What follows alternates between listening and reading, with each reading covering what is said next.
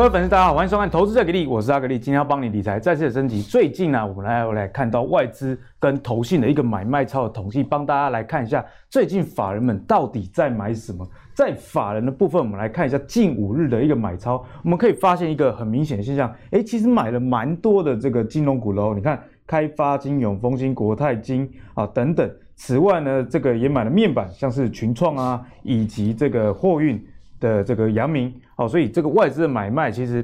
还蛮广泛的啦，买盘集中在金融，然后这个面板以及这个航运。那接下来我们来看一下投信的部分又是怎么样呢？哦，投信近五日的买超一样，第一名哎，英雄所见略同的样子哦，一样是买这个面板股的群创，而且也有这个货运的这个长龙。除此之外，还有这个在天上飞的华航。那还有一些是电子科技的类股了，不过取交期来看呢，就是集中在这个金融啊、面板以及货运的部分。那在台股现在震荡这么大的情况下，接下来我们该怎么看？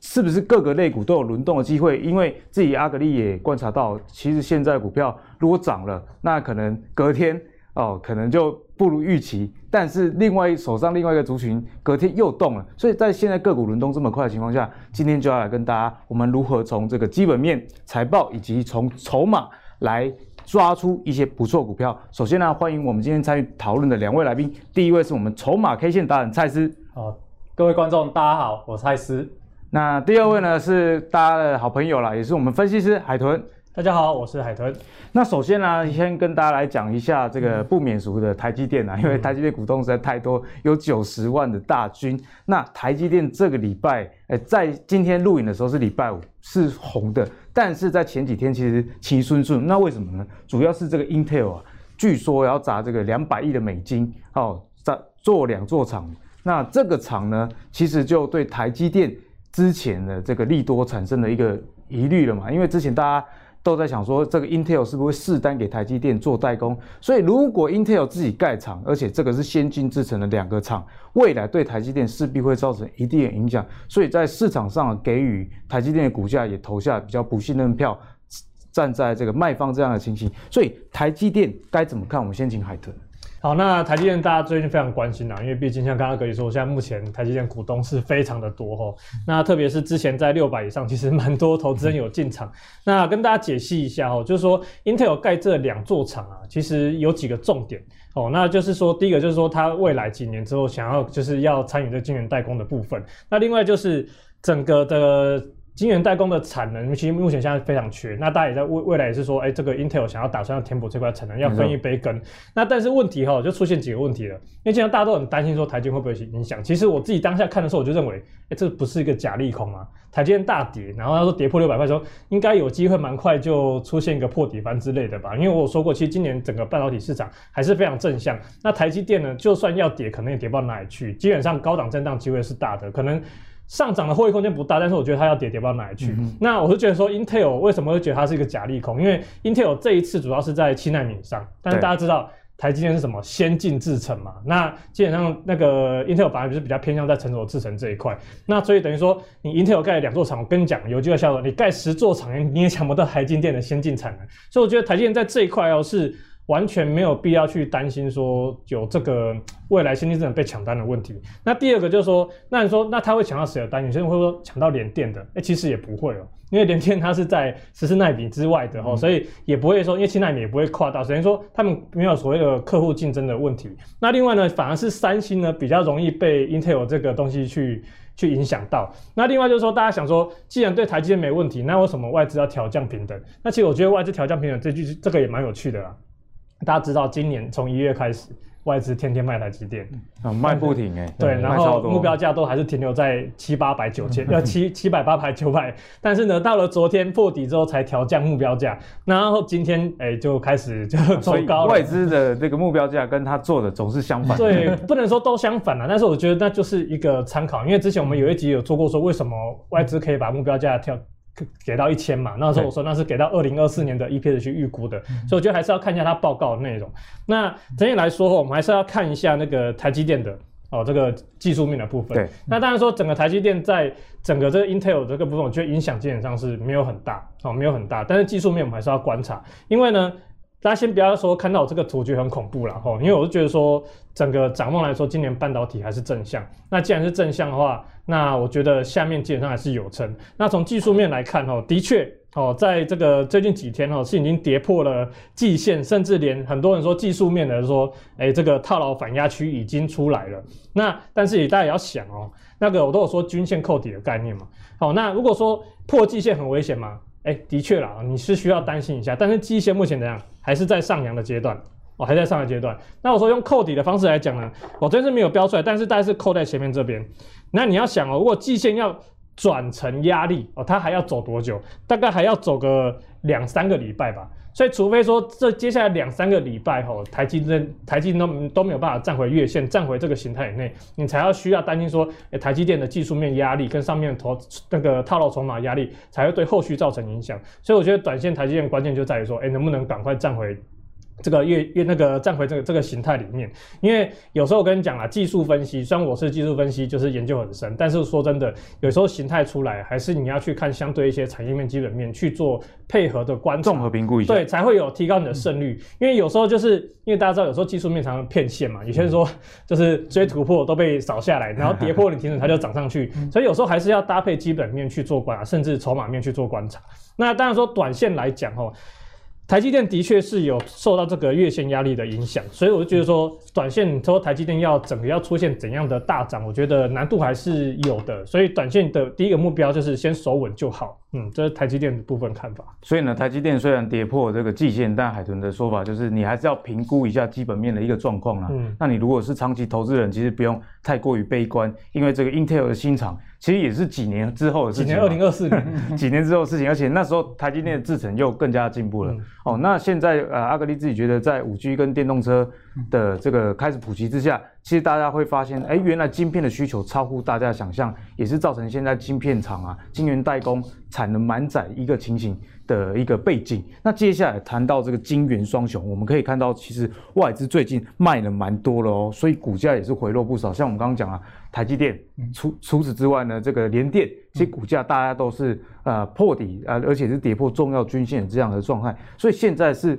逢低布局的好时机嘛。如果我们从筹码上来看的话呢，嗯，好，那我这里带大家来看一下台积电目前的一个状况啊。台积电如果说你以筹码的一个角度去看，你可以发现到说它最近它的地缘分点有回来做买超，但是这个地缘回来。做买超这件事情来讲，要给大家一个观念，就是在于说，其实在这个位置点这样子的地缘分点回来买，只不过是代表说他们认为现阶段这一个位置点。他们可以开始做一个介入的动作，嗯、但是不代表说我们一般的投资人也可以在这边做介入，因为毕竟他在这边做介入，因为他们的资金部位比较大，啊、这个是一个重要前提。嗯、对对，他资金部位比较大的情况底下，他也有可能，如果未来台积电又有在往下走的时候，他还是会持续去做买进的动作。但是我们一般的投资人是没有办法像他们这样子的一个操作模式，就是说资金部位那么大，然后跌下去持续的往下买。所以我们在观察的时候，就要连同这个。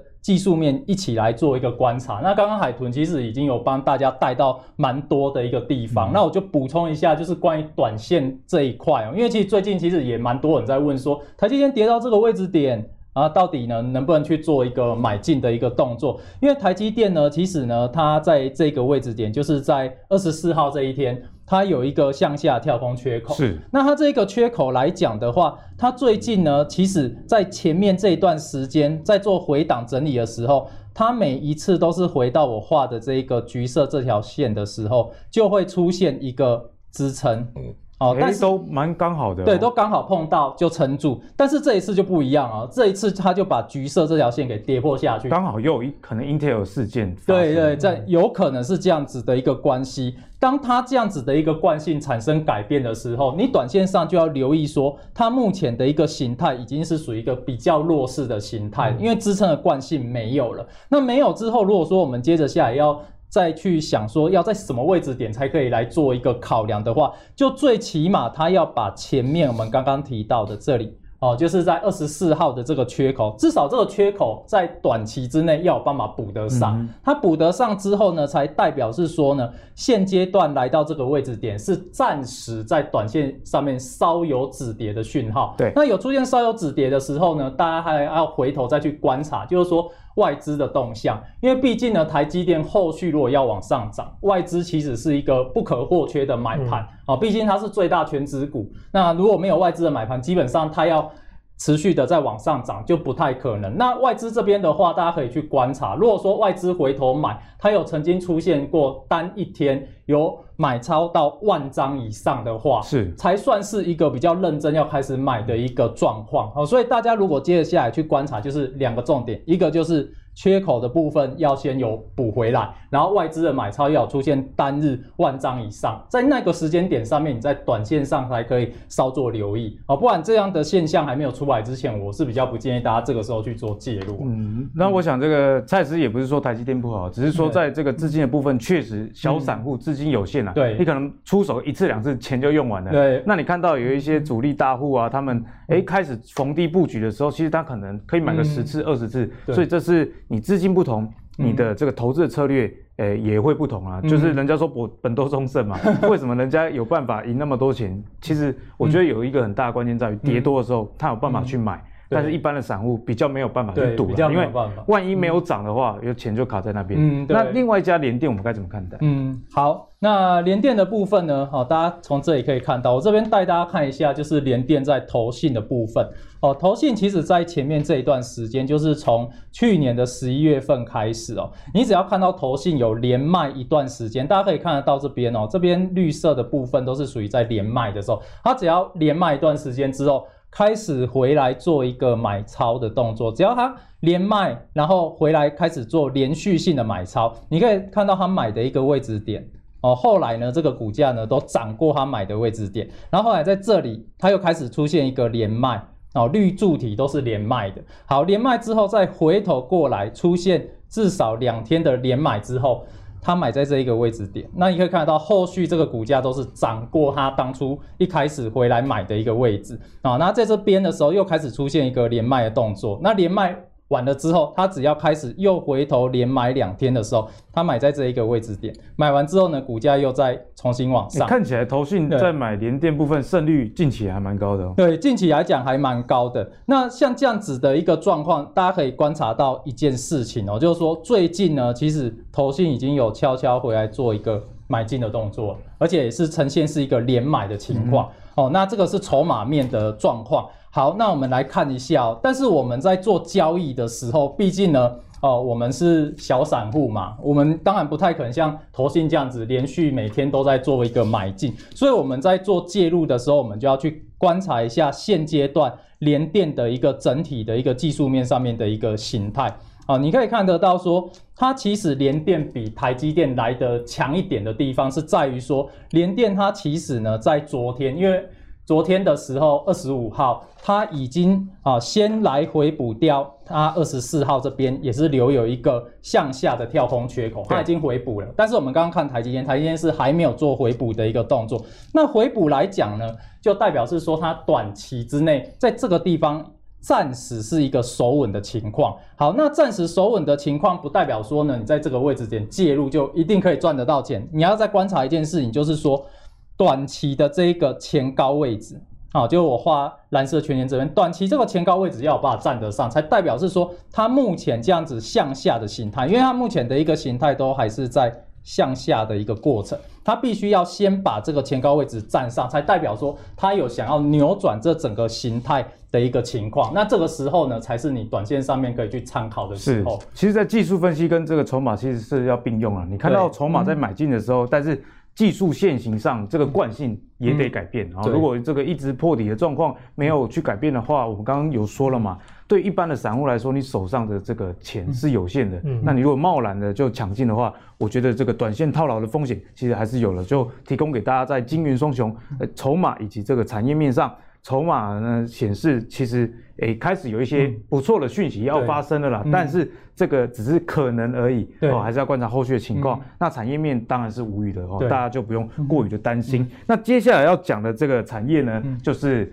资之前真的是产业，好不好？然后这齐唱哎，两兆伤心之一是不是？这个就是面板股啦。那面板股最近其实法人买的蛮多的哦，我们可以看到这个友达买了这个三万五千张，群创是买最多嘛，因为我们刚刚看到不管是外资还是投信，其实都有同步买进的一个状况，而且都是近五日买超的第一名，所以他们合计啊大概买了十三万张，哎，其实买的真的是蛮多。那过去这个面板。因为受到这个中国啊补贴政策的影响，所以其实台湾的面板厂很难生存。大家知道吗？这种制造业只要遇到这个红色供应链大举的抢进的时候，其实压力都蛮大的。不过随着这个中国这个面板产业政策的改变，以及目前的这个涨价缺货题材之下，其实不管是这个友达还是群创。甚至其他面板股，我们可以看到，其实基本面都比过去好了很多，所以我想这也是法人为什么买进的原因之一啦。那接下来的这个类股同样是受到大家关注，也是刚刚我们看到，不管是投信还是外资都买了，就是这个货运。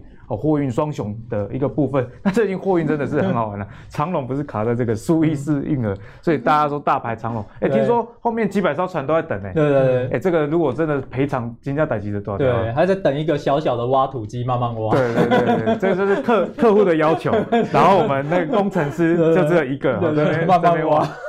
这个工这黑怪手的产值应该是真的是蛮高的啦。哦，所以。在这个外资买这个面板以及航运，但是其实这两个族群虽然利多很多，但是股价也都有反应的。我们该怎么样来看待？我们先请海豚来帮我们解析。好，那我们就先从大牌长龙开始讲好了。好，因为那听据说现在目前一个小时要损损失四亿美金，然后只要每挖一个，不是不是他挖一个，是每 每卡一个小时要损失四亿美金。所以这个对对其最近这个原物料其实市场也有影响啊。所以甚至说巴西说甚至那个纸浆相关也要涨价。我说大叔又要抢卫生纸了。我跟大家讲，真的大家屁股只有一个，不要买太多卫生纸，不要造成这种乱象出现。好，那我们认真啊，我回来讲认真。我们就先讲航运啦，哈，就是阳明跟长荣的部分。好，那。先讲一下基本面的部分哦，就是说今年虽然说目前说今年整年的确运价有机会维持高档，那但是然后大家也要知道说，我之前也都有提过嘛，阳明跟长荣这个货柜运的部分旺季其实在第二季跟第三季，那第一季其实是淡季，那你要想为什么今年第一季能够淡季不淡？哦，那第一个是一个一个说营收大幅成长是因为一个去年基期很低，那第二个是因为今年的像是疫情的关系，所以积极大家在回补一些这个所回补就是。补库存的这个动作，在积极的在做这个动作后，那但是大家想一个问题哦，今年第一季拼命补库存，造成营收积极拉高，那明年第一季会有同样的状况吗？明年会不会恢复到正常的淡季状况？那第二个就是疫情的因素，大家知道因为之前疫情，所以大家都这样不能上班，没错，所以缺工。但是问题现在疫情疫苗都出来了，不，那个疫苗都出来，对不对？所以大家开始。哎，开始要复工了。那之后就不管是欧美线还是亚洲线、东南亚线，这些复工的状况一定是会越来越明显。那接下来就什么？哎，塞港问题就接着解决。那是不是说接下来到第二季、第三季，除了补库存之外，好像这些复工的状况，那所以说所谓的塞港这些问题都会开始解决。好，那运价其实都会有一些下修的风险。那的确今年还是高运价，但是大家想，股价反映是未来。那目前长荣跟阳明的确已经大，就是。的确，今年的展望都非常好，那也蛮多，就是法人也给到非常好的这个 EPS 的预估。嗯、但是你要想哦，就是反映的是未来，现在的股价是不是已经把未来大部分都反映了？那虽然说可能距离假设啦，我不是说一定，假设距离目标价可能还有个五十趴、六十趴，但是你要想哦，有办法反映到那么多吗？会不会反映到一半开始就要反映接下来的运价开始调降？因为大家要知道哦，就是。毕竟货柜运还是比较偏向景气循环股，还是比较偏向景气循环股，所以比较不能用 EPS 去估本一比哦，这是一个很大很重要的观念，因为他们基本上就有点像塑化啊，或者是一些橡胶啊，或者是钢铁，他们比较。有点跟着报价走的这个情况发生，报价涨，股价就涨。对，报价涨，股价就涨。所以大家一定要留意一下，万一之后现在股价都已经把之后的涨幅都反映的话，万一真的出现哦，所谓真的运价大幅回落的时候，那个股价可能就要小心一点。好，那当然短线啊，我们还是要看一下技术面发展，因为我必须要说，我不是不看好阳明或长虹后面会不会续涨，而是说我觉得这个长线的基本面，大家的思维要先建立。我要先建立好，你才不会到时候说，哎、欸，不是说今年赚不知道多少钱，那股价应该会到多少？怎么现在还没涨到一半就开始跌了呢？那这个这个观念大家一定要有。那所以呢，阳明因为目前被打入分盘交易嘛，哦，那很简单，就看一个关键量就好。它在这一根就是在分盘交易之前有一根大量的红 K，哦，超级大量，哦，那大家就留意一下，短线如果这根大量被跌破，哦，之前都有教过大家，就是什么，哎、欸。这些这天买进的人都被套牢了。那未来在上涨的时候，这边就会形成一个短线的一个套牢的卖压。所以大家如果说你现在手上有，不管你是赚钱哦，还是不小心被套牢，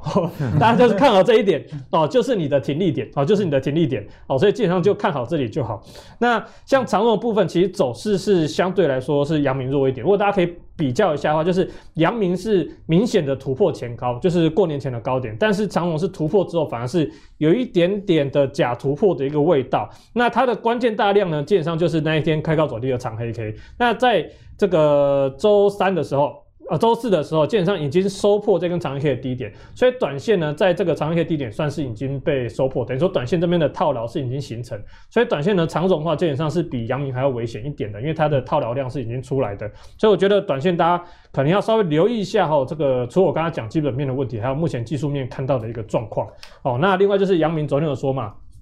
不配息，不配息，大家大家大失所望，大家大失所望。不过本来不配息，我觉得算正常啊，因为都过去那么多年来都亏损。对啊，然后对啊，就是这个不配息，所以看到大家就是 B D T，大家都在笑啊，不配息，明天怎么表态？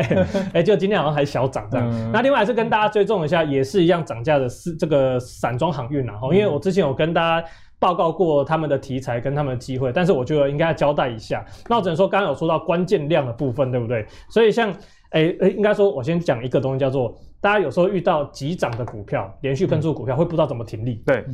不知道怎么停利，说哇一直涨，如果我卖掉它继续涨怎么办？对啊，然后又说，然后说跌下来说要不要卖，它会不会继续跌？我跟他跟他讲哦，我告诉大家，分享我的方法给大家。通常啊，如果一张股票连续上，记得要连续的长红棒或者是连续的涨停之类的都可以，因为我就遇到了嘛。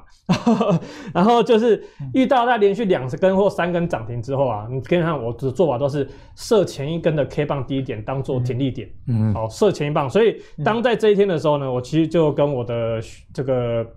反正讲了，我的学员讲说，现在我们的就是每天，我再就就是这样从这一天开始了，我就每天都把出场点设在这一天的低点，所以呢，在这一天开到走一长黑的时候，我就直接哦，这一天破低的时候，我就大家就几乎都把它出光了。哦，那为什么要这样子做？大家想说一个问题，你出掉之后，后面万一继续涨怎么办？哦，大家一定会想这个问题，继续跌没关系嘛，继续涨怎么办？我跟大家讲哦，有时候我们在做股票就是要做那个最爽的一段。最好吃的一段，就是说这一段是最好吃的一段。那你在获利大幅回吐之前，哦，你就先把它大幅的把它吃起来，哦，那 OK 嘛，你就先获利入袋。那后面呢，基本上你就不要管它。那当然说，如果你真的很看好这个股票，或是这个族群、这个产业的发展，那你可以用一种方法叫做减码。哎，破低了，那你先把一半的，或者是哎，比如三分之一的获利先放口袋嘛。嗯、那假设后面真的出什么问题，那你至少这 这个四五十趴，这三分之一不会有先赚起来。吼，这是提供给大家一个这个停利的一个做法。哦，那当然说有没有可能，哎，这边整理之后后面再上，哎，整理完之后有技术面，我们可以再买回来。至少我们先避过那个修正整理的时间时间的这个价值。哦，这个是。就是海豚刚刚有跟大家讲这个货运啊，或者散装航运，其实你要关注这个筹码上的关键量，以及关键的这个支撑。如果一旦跌破的话，这个会变成短线上的压力，就是大家要设定停损或停利的一个关键的点啊。那接下来要请教海豚啊，那刚刚我们从这个技术跟筹码已经看完这个。货运、航运，嗯、那接下来呢，要请教你，那在面板的部分，其实也是蛮多人喜欢的，毕竟面板股的秀嘛。对，其实很多散户也是蛮喜欢这样的，这个法人又买。对，那这个面板从技术线型上来看，我们该怎么观察？好，那我们还是要讲点基本面好了啦。因为为什么面板最近就讲说为什么他们这么强，不是产业嘛？那其实大家知道，我从前年你只有在关注面板产业的话，就会注意到说，其实韩系的 LG 跟三星他们都有说要关厂。要关厂，所以那时候面板就先涨了一波，面板报价就先涨了一波。然后其实那时候市场也普遍看好说，他们试出来的这所谓的产能空缺会有，就是大陆的京东方跟台湾的友达、群创、财经这些去做填补。其实就蛮多市场那时候就有在讲说，蛮期待当初的被动元件事情会发生在被被面板身上。可是呢？LG 跟三星真的是韩国人呐，吼，就是他们看到哇，这个饼好像又又起来了，又要回来了，然后他们就延后观察，对对，延后 延后先先延了半年，后来又延到去年年底，到今年说他们不关了，好像他这几天说说不关了，所以其实这个这个部分呢，其实对接下来的面板的供需的确是有容易比较会会比较容易把这个库存补齐，但是问题是这个新闻出来之后，哎，面板报价是继续涨，大家想说为什么？哦，其实因为主要就是最近其实面板相关原物料，就零组件、关键零组件都在缺货，像是玻璃基板、偏光片跟这个 TDDI。那 TDDI 大家知道嘛？那个那个联勇啦、敦泰啦、天钰啦，哈，这些都是最近涨翻天的股票，都是面板相关。那偏光板其实就是这个明基材跟那个成美材啊，当然主要产能线应该说主要的市占都在大陆那边，所以我觉得这两档两家股票你也可以注意，因为经常最近线型也是比大盘强。那玻璃基板就台玻啊，可是台玻一直不会动。对啊，因为其实我也有在看台玻，其实线型也都不错。那我们接下来我们就来看这个。技术面的部分哦，因为其实群创其实最近表现的其实不错了，哈，就是它不就是稳稳定的做一个上涨，那但一样嘛，看关键量。那大家会说，哎，连续的大量怎么办？哦，那基本上我都会看第一根，哦，第一根这根表态的长红棒低点。哦，当做绝对的防守点，就是防守点，因为因为你这四天四天的量加起来多少张，一大堆嘛。那如果说连第一天的这个低点都被跌破的话，就等于什么？哎，这全部都被套，而且套的非常多。对，所以关键你就看这边就好。当然你会说，那如果说我是追在这一根红 K，那你叫我停损在这边的话，那我不会变赔钱嘛？那一样嘛，就有比较积极的做法。你可以用，比如说用五日线啊，或者说比如说你用设定的比较目标目标价位去做一个减码填利，比如说十趴二十趴，你就先减码，会不会先放口袋呢？那真的到时候。真的不小心回吐回来，也不会说太痛苦这样子。那当然说，我还是要讲一下，就族群性的问题，因为面板基本上就是群创、友达、彩晶哦，大概是主要这三家。那我看的话，其实基本上目前最强势的还是群创哦。那第二是友达。那大家会想说，也是一个操作上的观念。那目前彩晶基本上想说，哎，彩晶都没有动，有没有落后补涨的机会？一定会有落后补涨的机会。但是大家想哦，为什么动的会是群创，不是彩晶？哦，大家想问题，为什么大家钱会先去追群创，而不是先来去把这个彩晶买上去？所以一定是群创它未来的展望的利多，一定是比彩晶更吸引人。这也是在在这个操作上的一点观念。因为我之前常常在做股票的时候，也会遇到一个问题，就是 A、B、C 股票同一个族群，哎，A 发动了，我想说，哎，C 一定也会跟着动，然后结果发现，哎，C 涨了十趴就不动了，结果 A 又涨了五十趴，所以真的有时候强势股一定有它强势股的理由。嗯，对，所以呢，其实大家在这个看。技术线型上的话，其实你要综合去评估。那我想海豚刚刚的分享也非常好了，就是防守点这个概念，在追强势股的时候，我觉得呃你要先想你的这个能接受输的底线在哪里，对对对，这是追强势股我觉得很重要一个原因。不然大家往往追强势股只是想着我要赚多少，嗯、但是跌的时候都没有做好准备。我觉得这次买进前你就要去留意啊，你的防守该怎么样去设。那海豚的建议是说。设这个第一根起涨点的低点的位置嘛？对，嗯，好，所以这个也供给大家做参考。我想这个除了面板股以外，其实任何的股票都可以适用了。那接下来要请这个我们的筹码达人蔡司啊，如果从筹码上来看，这两个产业有没有什么特殊的这个观察点是现在你有发现到的？好，那我这里我先带大家看一下，就是航运的一个阳敏的部分。那阳敏的话呢，大家如果从筹码的一个分点上面，你可以发现到一件事情，就是说最近呢有一个南部的大户分店，这个卖太多了，出的非常的多，在瀑布吗？对对，出的非常的多，这这边全部加起来大概出了八万多张，八万多张，对不对？非常的多。那尤其是呢，它在要被关紧闭之前，分分盘交易之一。之之前，他就已经开始再继续出，哦，所以其实他在这个位置点已经出那么多，其实也是在预告大家，就是说这个位置点其实并不是一个很好切入的一个位置啊，因为毕竟这个大户人家都已经出掉那么多，并不是刚开始出而已。我们在看筹码的时候，如果说一开始大户只是小小的在出，那还没有关系，可能只是调解而已。对，只是调解，因为毕竟他们的一个持有张数很多，或者他儿子要买房，先先卖一点，有可能。对，那但是呢，如果说它只是刚开始出一点点的话，你其实不用到太紧张，因为他们都是分批出的，不见得一出就会马上掉下来。但是你如果说发现有分点。这种大户分点已经出到像这样子这么多的时候，你就要留意说，他们是不是已经对未来的部分已经不是到看得这么好，就觉得说后面可能已经没有再有什么样的一个超额的一个利润报酬，所以在这里就开始做一个出脱。那杨敏这档个股来讲的话。目前哦，目前因为它在这边，它的前坡的一个高点的一个位置，前坡高点位置，我在这边画了一条橘色的线，所以大家在观察的时候，因为我我是比较不建议大家现在去做介入，嗯、但是你短线上面，你如果说从技术面上面去看的话，你可以观察一下这个橘色这条线。橘色这条线近期来讲呢，是不能被跌破。你如果说这个位置点也跟着被跌破的话，那整体整个技术面在波段的这样子的一个期间的一个中长线，就等于是一个转弱的一个形态了。哦，所以这个部分大家要去留意一下。所以其实杨敏这个哦，我自己个人是有一点点。呃，小故事可以分享啊，就是就是说，阳明这个其实呢，以前啊，就有一些亲朋好友都有持有这种股票，尤其是更老一辈的，对航运股又情有独钟，而且而且鸡老一辈很喜欢鸡蛋水饺股，对对对，就这种。但是他们其实买的，他们都套的非 非常非常的久。但是他们会跟你说啊，嘿，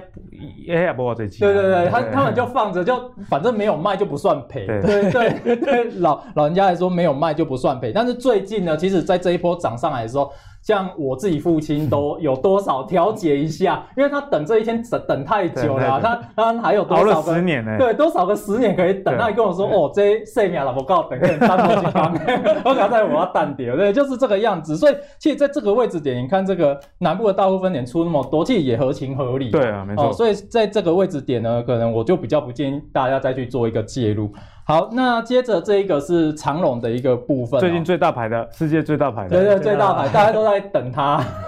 对，好，那长龙的话呢，大家可以看得到，就是说它上一波有操作不错的一个外资的一个分点哦，这一个分点其实它之前介入的位置，在这边的时候开始有买进。哦，那它买进的话，你又对应上来它的一个买的位置点，大概是在这边哦。我大概画一下。好，那它买在这个位置点，那后来它涨上来的时候，它有开始做调节。哦，虽然说你从这边看起来，它好像不是买很多，也不是卖很多，但是实际上它其实买的这个张数其实都都比我们一般的散户来的多很多。嗯、那它在这个位置点卖，也卖在一个相对比较高的一个位置。是。哦，那它后来呢，在这个长龙又跌下来的时候，它在这边的时候，它就买的更多，反手大买。买对，买的更多，而且它切入的位置点大概也是在这附近啊，就是相对接近低点的一个位置。然后后来，因为其实长龙后来在它买完之后，没有马上上去，哦，反而还再压回来一次。那压回来一次，它有在做一个零星的一个加码的动作，在这边它有在做加码。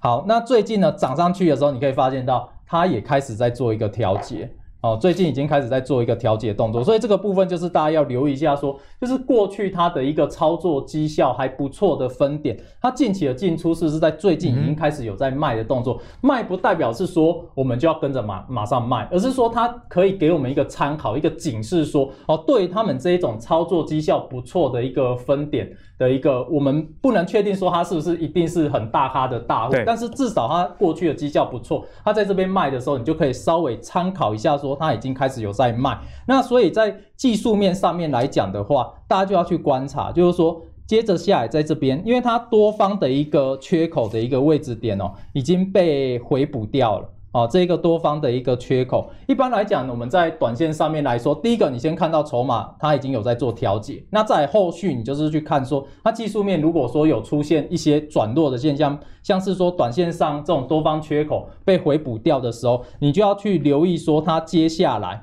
哦，它的一个行情可能在这边呢就会开始受到一些阻碍，因为一个。多方的一个形式上面来讲的话，它若有多方的缺口往上，它是一个很强烈的一个表态的一个动作。对。但是它如果反而下来，有办法把空方缺口整个给回补掉、跌破的话，你就要留意。那接着下来呢，大家要去观察的一个重点，就是我刚刚这边画的，就是说橘色这条线的位置。橘色这条线的位置呢，也是它之前前面曾经的一个高点哦，曾经突破上去的高点。那这个高点画一条橘色线过来的话，也就是说。短期如果说再连同这个橘色的位置点啊，橘色这条线的位置也被跌破的话，那你可能就要留意说，它整个中长期的一个趋势可能就会受到改变哦。这部分大家就要去做一个留意。对，所以其实，在观察这个分点的时候，蔡司也提醒大家一个重点，你也要观察它过去的胜率是怎么样，对，然后作为一个你现在的参考。如果你遇到这个筹码卖，然后技术线型。都不好，双重的情况一起出现的时候，哎、嗯，风险是你要特别留意的。对，那同样的，我们用筹码来检视一下面板股现在是怎么样呢？好，那面板的话呢，大家可以看得到，这是三四八一的群创。那群创来讲的话，你如果说你用。最近啊，因为它其实这个礼拜蛮强势的哦，这礼拜这样子直接就是突再次的突破上去了。好，那再次突破上去，其实你可以发现到，你如果说用最近这四天哦买超最多的前五名的一个分点来看的话，你可以发现买超前五名的分点，其实在昨天。哦，就开始有在做一个调节的动作，就二十五号这一天，它已经开始有在做调节，所以在这个位置点来讲，我就不建议大家说直接用追价的方式去做。哦，毕竟人家在这已经开始有稍微调节，那稍微调节来讲的话，我们不要去追价，那不要去追价，我们要留意的就是说，它如果接着下来。稍有回档下来的话，啊，假设说它稍有回档下来，你就可以去留意一下，说它前面我画的这一个，哦，前面的这个高点，哦，突破的这一条橘色线，它如果稍微回下来，在这边如果有办法撑得住的话，你再去做一个考量。那另外一点呢，就是说你可以去观察一下，就是说像这样子，如果说你有在看筹码的话，这个可能对有一些伙伴可能哦不是到很熟，稍微。跟大家解释一下，就是说，你如果说你自己本身现在就有在研究筹码的，你就可以看一下说，那它最近回档的时候，像之前哦，这这个分点哦，在买超的这前五家的分点，是不是它最近在回档的时候又有在进来买？嗯、如果有再进来买的话，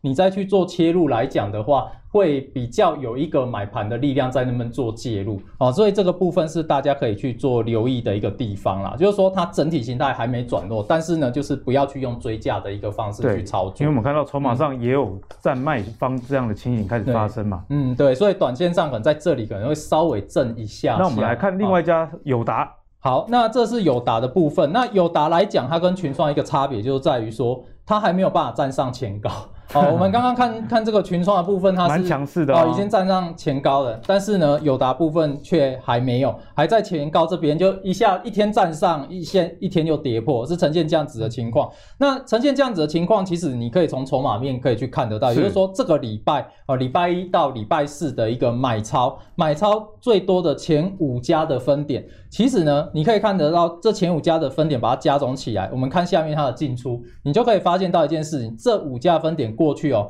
它的进出其实都还蛮短的哦，像在这边哦买进，然后这边就卖出啊，然后这边呢哦买进，然后这边就卖出哦，所以你可以从这里就看得到说，它这里买进卖出，它其实是做的比较短线的这些分点，在近期做了一个进场的动作，但是它进场之后，它也是很快。又卖了，所以这就造成说友达近期它一直在前坡高点这边，就是一天站上一天跌回来，一天站上一天跌回来。所以像这样子的一个筹码情况的话，你可能就要稍微等一下下，嗯、就是最起码我要先等到它这个前坡的一个高点有办法站稳的时候，我再去考虑会是一个比较好的一个位置点。对，所以从分点上呢，嗯、其实真的可以学到蛮多的。那我们也帮那个蔡司广告一下，就是蔡司其实是有加入阿格力这个极进化投资给力影第一般，所以呢，如果对筹码有兴趣的朋友，其实，在蔡司的这个教学里面，就会在三小时很浓缩的这个时间里面教给大家，哎，如何去看分点？因为分点其实几百点、几千点啊，到底哪一点才是关键重要的？哦，蔡司在这个课程里面会仔细的去教你哦，哈。对。那接下来我们就要不免俗的帮各位朋友谋福利啦，就是在最近盘势这么震荡的情况下，如果从技术跟筹码上来看。有哪一些股票其实还是可以值得去留意呢？我们先请海豚。嗯，好，那这部分我先跟大家说抱歉，今天没有福利给大家。不过过去几次 没有福利也是一种福利，没有福利，因为就是提醒风险，对，提醒风险，对 对对。不过最过去几次给的大家福利应该都还不错啦，哈，大部分都还不错。那我们先看大盘哦，因为我觉得最近我遇到个状况哦，就是股票慢慢都哎有些停利，当然有些可能不如预期也会出掉嘛，但是呢。有个问题就是，哎、欸，我最近有一种很焦躁的感觉，就是我找不到股票，嗯，就找不太到股票可以买。嗯、那为什么呢？然后就是，我们就从几点慢慢来跟大家做解析。然后，那第一个是大盘哦，其实目前大盘其实进入一个收敛的末端哦。那大家也看到一个上升趋势线，其实前面两天其实都有被盘中有被一度被跌破，嗯。那所以短线其实有一点点弱势的感觉。那另外呢，我们看一下这个均线扣底的位置，哈，其实目前是在这里。那其实我之前都有讲过，就是说目前大盘其实有一个进入风险期的状况。那必须在接下来，在这个扣完这个高点这个区域之前呢，大盘一定要守稳月线。那否则的话，接下来月线会持续成为短线的压力。那不过呢，在今天是还好，因为这个录影时间呢，大盘是目前是站回月线的，哦，是稍微站回月线的。那只是因为短线哦，整个是进行一个收敛末端。那大家想说，形态收敛末端只有两种情况啊，不应该说有三种了吼，他好像讲废话，因为一种是什么往上喷出嘛，一种是往下喷出嘛，一种是继续盘整嘛。那但是一般我们都会想说，哎，基本上形态收敛到末端，它就是一个什么能量的累积，加上最近其实走量缩的能量累积之后，后面会做出一个释放。那释放不是往上就往下，哎，又是废话啊，没关系。重点是能量释放之后会怎么样呢？啊，大家想往上就是大家都会涨，往下大家都会跌。可是我的看法不太一样啊，为什么？我们要从这个之前跟大家讲过的这个多头排列加速这个占大盘比例和多空头排列加速占大大盘比例，大家会注意到说，其实目前呢这个长线的多头。好，这个长线多头的部分基本上已经来到了六十点一七八，所以短线呢代表什么？其实好像所有该涨的股票都已经涨上来了，好，所以大家都进入一个多头的格局。那通常进入一个过热区呢，基本上就这样。我讲个简单的例子好了，过年前，哦，A 族群涨，换 B 族群涨，然后再换 C，再换 D，换 E。可是当所有族群都涨到一个，它可能到一个，哎，目今年的可能的展望都涨得差不多。对，那接下来要涨什么？哎，大家会想说，这往基基低基期的 涨嘛？那所以大家想嘛，哎，之前就有说，哎，往金融涨嘛，对不对？可是问题连金融最近都涨哦。但如果你开金融指数跟大盘的指数来看，会发现，其实最近金融指数是创新高哦。你会发现，哎，其实金融是创新高的。所以等于说，在最近这个状况，大家都涨状况下，哎，如果说接下来大盘喷出要涨什么？要涨什么？要涨，可能是涨这个东西啦。就变成说，大盘要拉指数是涨涨全指股。那涨全指股最近修正半导体族群有机会去做一个上涨带动指数攻击的机会，可是问题是，当这些族群在涨的时候，就会发生发生什么事情？中小型股就不会涨。其实台积电跌的时候，大家反而是开心的。对，因为大家有注意到嘛？因为其实大家应该印象很深哦。那时候过年前那一集的时候，大盘在大盘算是强势守稳嘛。可是那时候中小型股都在跌。我一直跟大家讲是什么？中小型股的行情可能会在年后出现，因为那时候多多那个多头的加速比例啊，跟这个。长线跟短线基本上都在相对平均的低值，所以我就觉得说，过完年之后，如果资金行情有来的话，反而权值股不一定会动，是，反而中小中小型股会非常强势。所以就如之前也说嘛，就真的中小股真的涨了一波。但是目前这个状况就变成说，如果接下来涨指数的话，就是涨权值股哦，那但中小型股可能会相对会疲弱或者是进入整理，但也不是说。就应该说，大部分中小型股啦，普遍来讲。但是呢，大家想哦，再回到这张图哦，就是如果跌的话呢，应该也是跌全指股啦。哦，就是全指股可能会领跌嘛，因为跌指数，但是中小型股有可能会被拖累哦。但就是变成说。整个状况下好像不管涨或跌，对中小型股都是不利的。那大家知道今天这个录影时间是清明节连假前前一个礼拜嘛，所以我是觉得说，我会建议大家，其实大家如果最近手上股票很多，而且操作又比较不顺，追高又被套牢，然后低买可能也不太顺利的话，我会建议大家哈，在清明节前这一段时间，嗯，大家先观察一下哈，就是这个短线的多头加速能不能把它降下来。啊，或者是多头加速，长线多头加速可不可以稍微趋缓一点，让整个中小型股去做个降温，那就有点像呢，台积电修正之后，哎、欸，这个期望值又出来了，嗯、那大家就去相对便宜，大家就去低接，所以说中小型股才会比较有机会。所以我觉得大家目光可以把它放在哦，就是清明节连假前有没有修正哦，中小型股有没有修正？那清明节连假过后的市场发展状况，再做下一段下一段的布局，就我觉得会更好。顺便看一下最近哪些新的题材有冒出来。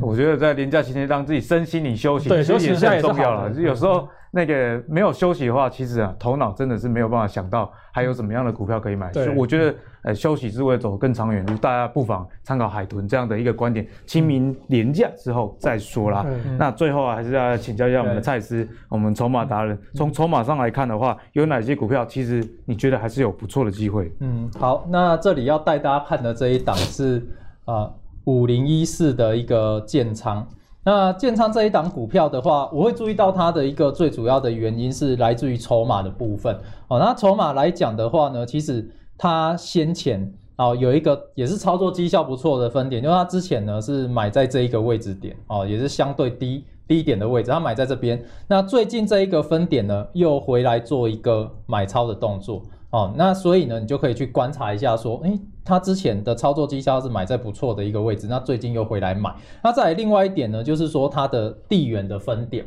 哦，它的地缘分点最近呢也开始做一个买超，而且它的买超的一个部分来讲的话，在最近哦，买超的张数突然又增加的更多了。是哦，那当然它股价目前是都还没有动啊。嗯、如果说你本身是属于那一种你比较没有办法等待的人，那当然这种股票就比较不适合，因为毕竟它的量在近期来讲它是还没有放量起来。那但是我自己个人来说的话，我会比较喜欢就是说它目前呢，它已经回档修正到。之前的一个共同的支撑点哦，就我画的蓝色这条线，蓝色这条线就是它之前每一次回档过来到这里，它就会守住哦，这边守住一次，然后这边再守住一次哦，所以这一条蓝色线这样画过来就是一个共同的一个支撑点。那共同的一个支撑点，它目前又在这共同支撑点附近做一个徘徊。那还有这样子的一个关键分点，在买的时候，你就可以稍微去做留意。那我自己个人的一个操作是这样子，就是说，当我看到这种股票的时候，我会先把它放进自选股里面，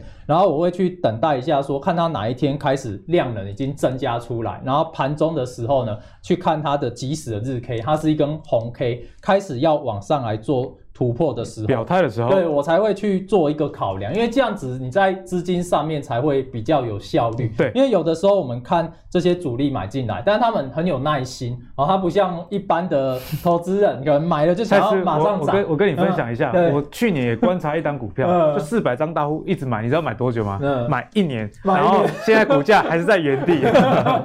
对吧？所以。第一个就是这些大户，他们第一个有钱，对，然后第二个又有时间嘛，又有耐心，对对对。那我们一般的投资人不一样，我们钱没有那么多，然后我们又急着想要赚到钱，好，所以我们在交易的时候，我们就要搭配一些小技巧，就是说，我们等到它量能有放出来的时候，开始有拉出一根日 K 棒的一个红 K 开始上去的时候，你再做一个考量，哦，那个位置点来讲，你再做切入会是比较好的，哦，那这个就是属于目前有关键券商提早先跳进去布局的个股，好，那再另外一档呢是这个六一四一的博成。那博成这张股票的话呢，大家可以看看一下，这也是一样，就是说之前呢，啊，这里有一个。之前操作绩效不错的一个分点，他在这边做一个买进的动作，他买的这个位置点也是股价相对比较低的位置。那最近呢，他又开始回来啊，做一个买超的一个动作，而且买的更多。对，而且还对买的比之前这一段时间又买的再更多了。那在另外一个呢，它下面这边它有一个之前一个比较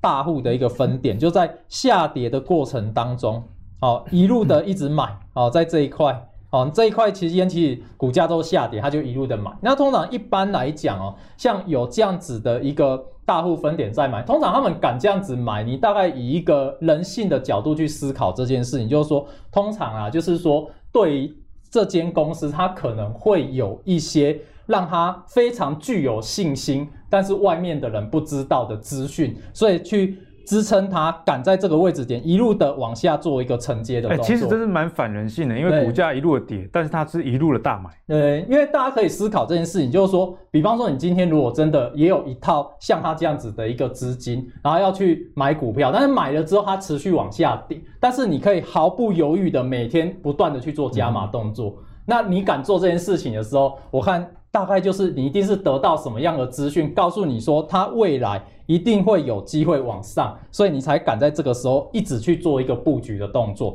那最近呢，这个分点来讲的话，你可以发现到它也又再回来做一个加码。那博成来讲，你如果说回到技术面，因为一般来说我在看的时候，就是筹码面我先了解哦，有没有一些。特殊的分点已经有先跳进来，但是我们短线上面要去操作的时候，你就要回到技术面去抓你这一个进出上面的一个判断点。好，第一个它在最近呢，它在这里有一根红 K 棒。它有拉出一根红黑棒，那近期来讲的话，它是在做一个回档的一个动作。那它回档的话，如果接着下来这根红 K 的低点有办法守得住，那后续呢，它又再重新有出现一个放量红 K 起来的话，那才是一个短线上面哦，以我们一般的一个投资人再去做切入比较好的一个位置点啊。对，所以呢，其实蔡司在筹码上也讲的真的是非常的清楚了。除了这个有胜率的风点以及关键的券商以外，你还要观察这个技术线型是不是有这个带量突破这样的情况。如果你在这个时间点介入的话，我相信胜率是相对比较高的。那最后呢，跟大家提醒，如果你喜欢